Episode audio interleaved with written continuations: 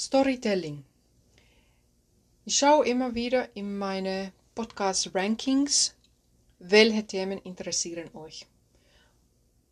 Storytelling scheint eine von denen zu sein.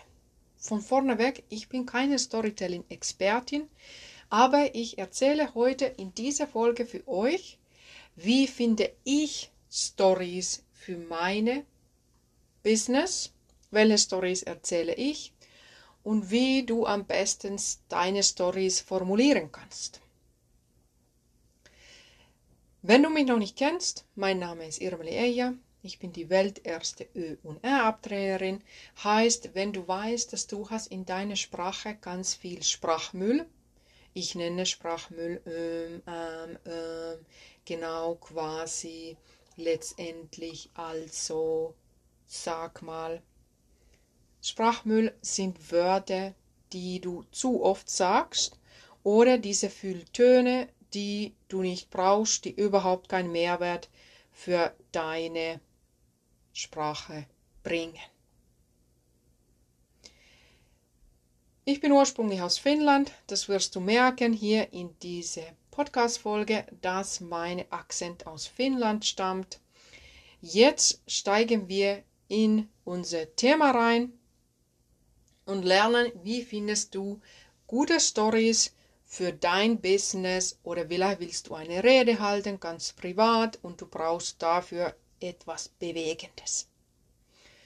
Hier kommt ein ganz, ganz pragmatischer Weg, um Stories zu finden. Überleg dir dein eigenes Leben zwischen deine erste und fünfte Lebensjahr. Wie war das? Wo bist du geboren? Wie waren deine Eltern? Wie war das, wo ihr gelebt habt? Gut, du kannst das vielleicht nicht mehr erinnern. Aber vielleicht gibt es irgendwas in den ersten fünf Lebensjahren, was erzählswert ist. Weiter geht's. Was ist passiert zwischen fünf und zehn Jahren? Und wie du merkst, wie einfach diese Methode ist. Wie ist dein Leben gewesen zwischen zehn und 15 Jahren? Meine Kinder sind momentan 12, 14 und 16 Jahre alt. Und ich sehe den Struggle. Ich möchte nie im Leben etwas zwischen 13 und 18 wieder sein. Ich finde, das ist das aller, aller schlimmste Lebensabschnitt im Leben überhaupt. Ich finde alles davor und alles danach ist super, aber diese Phase als Teenager habe ich selber in Erinnerung, war sehr ruggelig. Vielleicht gibt's da irgendwas, was du erzählen willst. Ich selber bin schon muss ich jetzt kurz überlegen. Ich bin schon 44, genau, ich bin schon 44, heißt, ich habe ja viele fünf Jahre Abschnitte, die ich zurückspulen kann, wo ich nach Stories suchen kann. Und ich sag's dir, du musst nicht viele fünf Jahre Abschnitte dir durchspulen und du hast sonst Stories in Hülle und Fülle. Desto älter natürlich, desto mehr Stories. Überleg dir, ob irgendwas von dieser Zeitachsen passend zu dem Thema sind, über was du redest. Weil keine Rede ist ja nur Storytelling, sondern du hast ja ein Ziel für deine Rede. Übrigens, wenn du eine Rede anfängst zu planen, gehe immer mit der Leitgedanke rein. Was will ich, dass die Leute fühlen nach meiner Rede? Was ist meine Leitstimmung? was ich vermitteln will, was ist die Leid, nicht die Leid, sondern die Leid, was ist die Leid, Unterton, Thema, was ich vermitteln will. Fang nicht an, deinen Vortrag mit deinen Fakten und PowerPoint-Slides zu vorbereiten, sondern überleg dir, was sollen die Leute spüren und erinnern und was für Vision sollen sie mit nach Hause nehmen. Wenn du das dann klar hast, was du genau vermitteln willst, welches, welche Stimmung, du kannst danach überlegen, welche Stories von deinem eigenen Leben gut dazu passen. Weitere Methode. Nehme dir drei Wörter.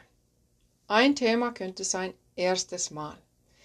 Wie war das für dich dein erstes Mal.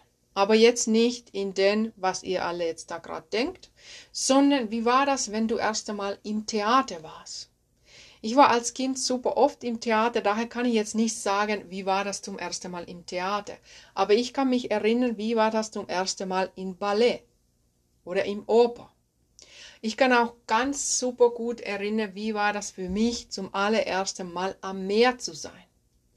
Und ich rede jetzt nicht am Meer an der Ostsee um Finnland herum, sondern das war für mich das erste Mal richtig am Meer, am Mittelmeer. Ich kann mich aber ganz genau so gut erinnern, wie war das für mich zum ersten Mal am Atlantik. Oder wie war das, wo ich zum allerersten Mal in eine Hütte in Österreich übernachtet habe? Ich meine diese Wanderhütten, wo man in so Matratzenlager wie Fische in einer Metallbüchse liegen. Daran kann ich mich erinnern. Oder ich kann mich erinnern, wie war das, wenn ich am allerersten Mal in Regenwald war. Solche erste Male kannst du dir überlegen, wäre das passend zu deinem Thema. Oder nehme dieses Wort, Drehpunkt in dein Leben. Kannst du dich an Drehpunkten in dein Leben erzählen? Ich habe ganz viele Drehpunkte in meinem Leben gehabt. Damals wusste ich natürlich nicht, dass es Drehpunkte sein werden. Das realisiert man ja erst hinterher, sonst würde man das ja vielleicht mit Video aufnehmen oder eine Podcast nebenbei laufen lassen, wenn man wüsste oder eine Live-Sendung darüber machen, dass die nächsten fünf Minuten wird die Drehpunkt in mein Leben sein. Für mich sind manche Bücher Drehpunkte. Es gibt auch eine Podcast-Folge, die Drehpunkt ist in mein Leben. Das ist auch ein Drehpunkt, wo ich Veganerin geworden bin. Das kam durch ein Buch. Es gibt ganz viele Drehpunkte. Vielleicht ist da eine gute Story, was du mit den Menschen teilen willst. Und du entscheidest, wie persönlich wirst du. Du musst ja jetzt nicht die allerschlimmsten Erinnerungen, die peinlichsten Momente von deinem Leben erzählen, die peinlichsten Momente waren vermutlich nicht die Drehpunkte. Wir wissen das nicht, das weiß ja nur du.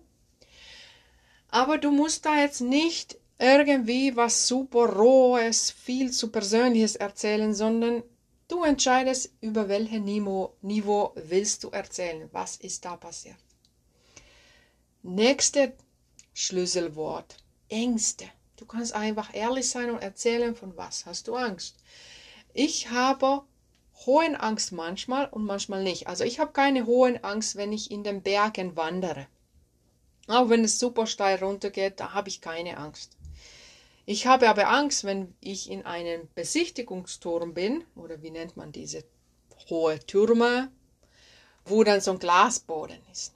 Da habe ich Angst. Ich habe auch Angst vor Schlangen und ich hatte damals ganz viel Angst, wo meine Kinder klein waren, dass die nicht von einem Auto überfahren werden. Gut, davon habe ich natürlich heute noch Angst. Aber jetzt habe ich es nicht mehr in meine Hand, weil meine Kinder ja selbstständig unterwegs sind. Aber ich hatte damals, wo sie ganz klein waren, musste man gefühlt Augen auch auf dem Rücken haben. Solche Ängste kenne ich. Du hast jetzt eine Story gefunden und jetzt ist wichtig, dass du diese Story nicht in Past Present, also wie wäre das auf Deutsch? Ich weiß nicht das Wort auf Deutsch, in Vergangenheit, dass du das nicht in der Vergangenheitsform erzählst, sondern du erlebst deine Story neu. Und wie machst du das? Du erzählst das in Präsenz, indem du sagst, wir gehen 25 Jahre Zeit wir gehen 25 Jahre zurück in die Zeit. Und danach beginnst du deine Story in Präsenz. Du sagst, ich wache auf. Oder ich stehe in, ich stehe an eine Klippe. Ich schaue runter. Unten rauscht das Meer. Es ist windig. Ich laufe weiter. Ich bin viel zu nah am Rand, aber der Weg ist sehr schmal. Wie du merkst, ich erzähle alles in Präsenz. Ich erzähle nicht, damals stand ich an der Klippe und ich hörte, wie die Meer gerauscht hat, sondern ich lebe diesen Moment neu. Und das berührt die Menschen viel mehr, weil sie sind gefühlt in den Moment mit dir. Deswegen erzähle immer deine Stories in Präsenz, nicht in imperfekt oder noch in weiteren Vergangenheitsformen, sondern erlebe es neu. Ist auch ganz wichtig, wie du das erzählst. Dass du nicht zu schnell zum Punkt kommst, aber dass du auch nicht ewig rumherum laberst. Weil manchmal erzählen Leute Stories, aber sie beginnen bei Adam und Eva und irgendwann haben die Leute keine Geduld mehr, um zu hören, wann kommst du zum Punkt.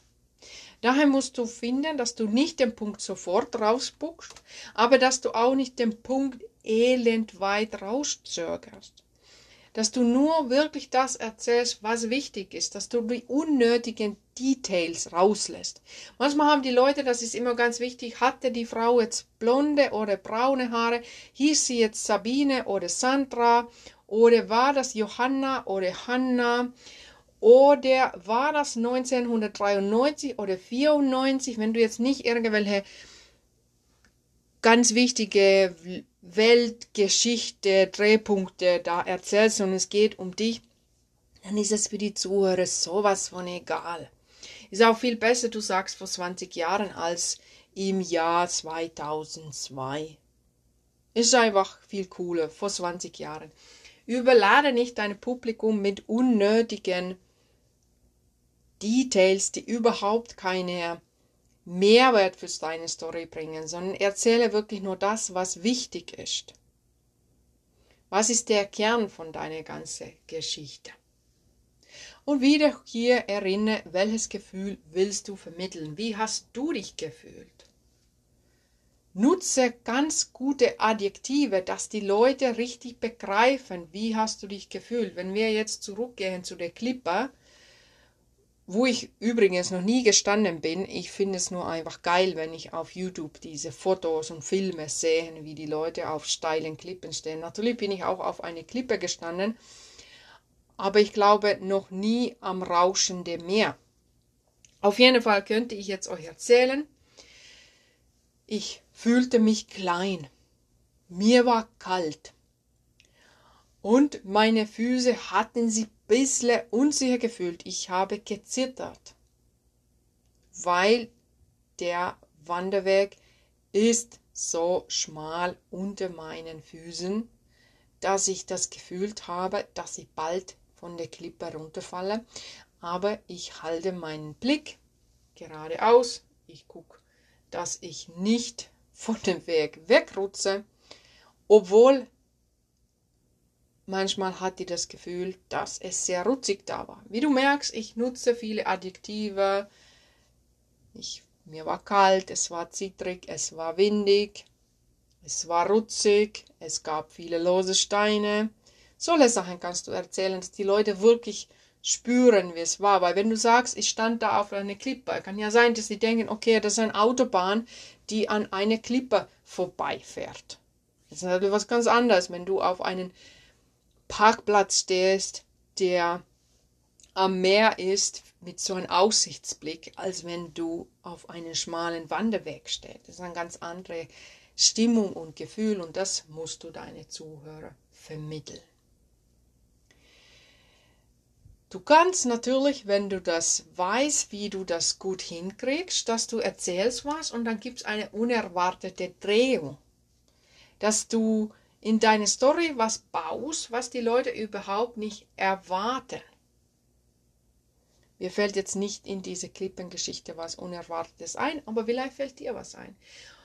Wo wir zurück zur Tatsache kommen, du solltest nicht irgendwelche erfundenen Stories erzählen, sondern echte Geschichten, was dir wirklich passiert sind.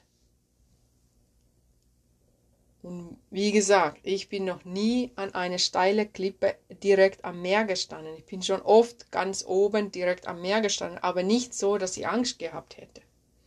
So steil war das noch nie.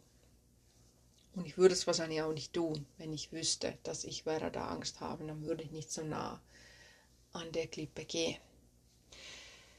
Aber unerwartete Drehungen bringen natürlich immer eine coole Twist für deine Story. Coole Twist. Es dreht sich, die ganze Geschichte dreht sich in andere Richtung. Ich habe diese Beispiel so mal gebracht. Ich könnte zum Beispiel sagen, ich bin die Expertin beim Abnehmen nicht. Ich habe keine Ahnung, wie man abnimmt.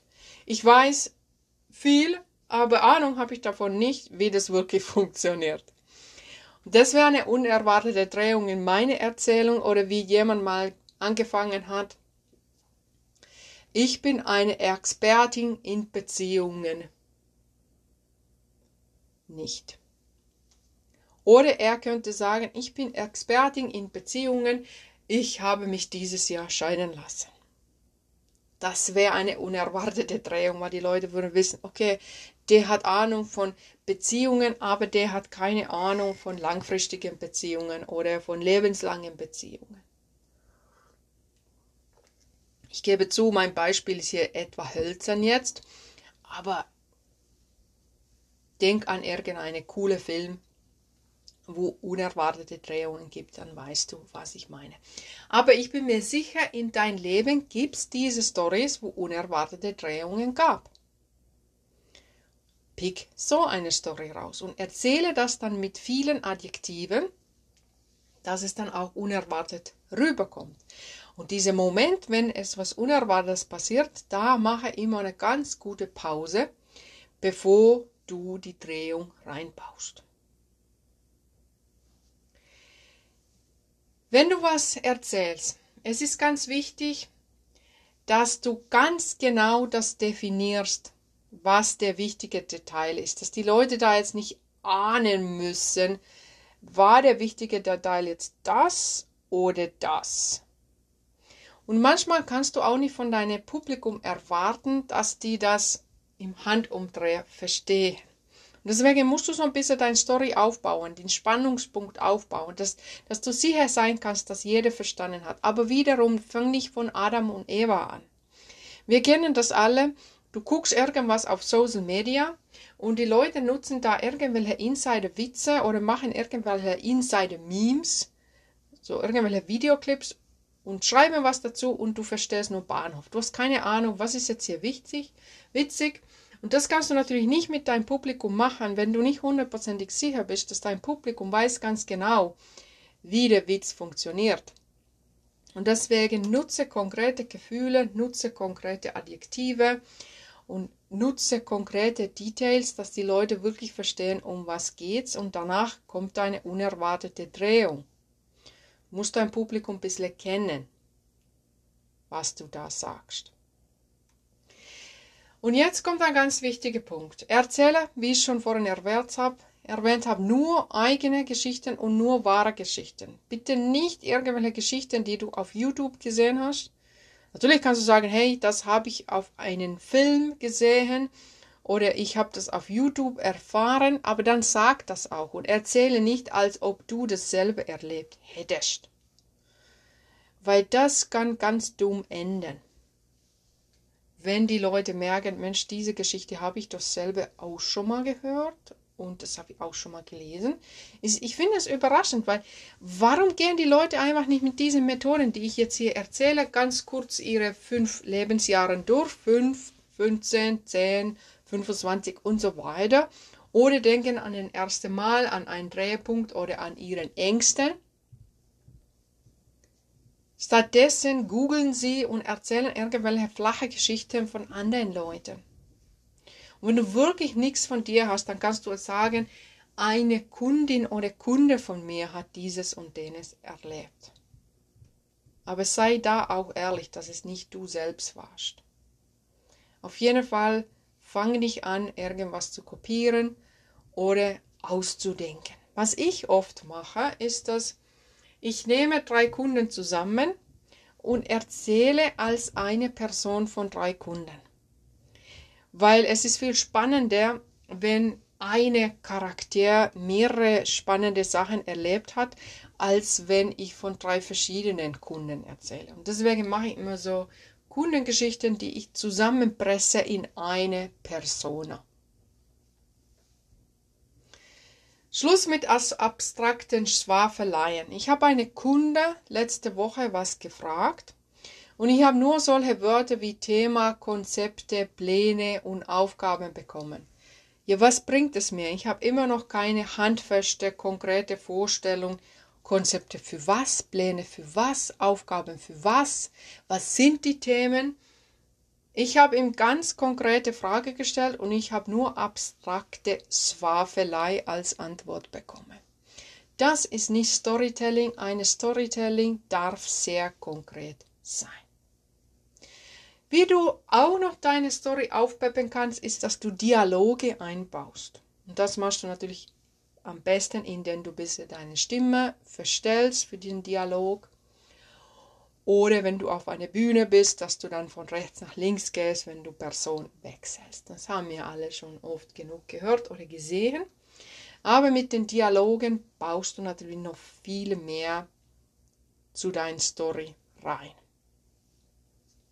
Als letzter Tipp noch, nehme die fünf Sinnen mit. Fünf Sinnen, hören, riechen, sehen, spüren, schmecken. Nimm die mit zu deiner Story, um die genauen Adjektiven zu finden. Weil vielleicht tust du dich schwer, ja, Ermeli, was für Adjektive und wie beschreibe ich das jetzt, was da gerade los war. Denke einfach, was hast du in deinen Händen gespürt in dem Moment? Hast du da irgendwas komisches gerochen in dem Moment? Gab es da irgendwelche Geräusche im Hintergrund? Hattest du Blutgeschmack in deinem Mund oder sonstiges komisches Geschmack im Mund oder hast du irgendwas gerochen? Mit diesen fünf Sinnen findest du überraschend schnell gute Adjektive, egal für welche Story. Ich könnte zum Beispiel sagen, um ein Beispiel zu machen. Ich erinnere mich, wir waren zum allerersten Mal im Ballett in Sydney, in Opernhaus. Das ist diese weiße Opernhaus, die man in jedem Foto von Sydney sieht, in Australien. Wir saßen da ganz oben. Wir hatten die günstigsten Tickets gekauft, den es gibt. Und wir saßen da, es war ziemlich laut vor dem Start. Und ich habe gleich in der ersten Akte angefangen zu beobachten, hm, wo ist ganz unten vorne leer? Wo sind Plätze, wo niemanden sitzt? Und ich habe ganz genau durchgezählt, welche Reihe, welche Plätze.